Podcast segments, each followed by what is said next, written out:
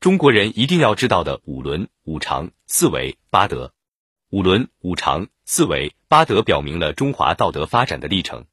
中国传统道德发展的历史告诉我们，道德的产生与发展都是人类社会生活的需要，并随着社会生活的变迁而变化。这种变化既有基本道德规范数量的增减，也有每个道德规范在不同历史时期自身内涵的丰富与发展。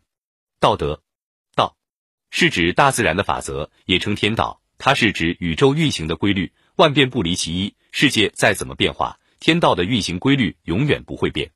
德是指随顺自然的规则，人们按照这运行的规律去做，就能得到。古人把德和德的意思一样理解。如果硬要违背自然规律去做，那就会逆天而亡，必有灾殃。人会欺负人，但天道绝不会欺负任何人。古人常说：“天道无亲，常与善人。”五伦：一、父子有亲，父子之间有骨肉之亲；二、君臣有义，君臣之间有礼义之道；三、夫妇有别，夫妻之间挚爱而又内外有别；四、长幼有序，老少之间有尊卑之序；五、朋友有信，朋友之间有诚信。五常，仁，仁仁二也，只在与另一个人相处时能做到融洽和谐，即为仁。凡事不能光想着自己，不能自私自利，多设身处地为别人着想，为别人考虑，做事为人为己，即为人。儒家重仁，仁者爱人也。简言之，能爱人即为仁。义，义人字出头加一点，在别人有难时出手出头，帮人一把，即为义。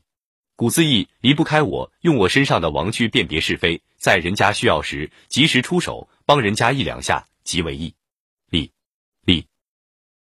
世人以取也，己弯腰则人高，对他人极为有礼，因此敬人极为礼。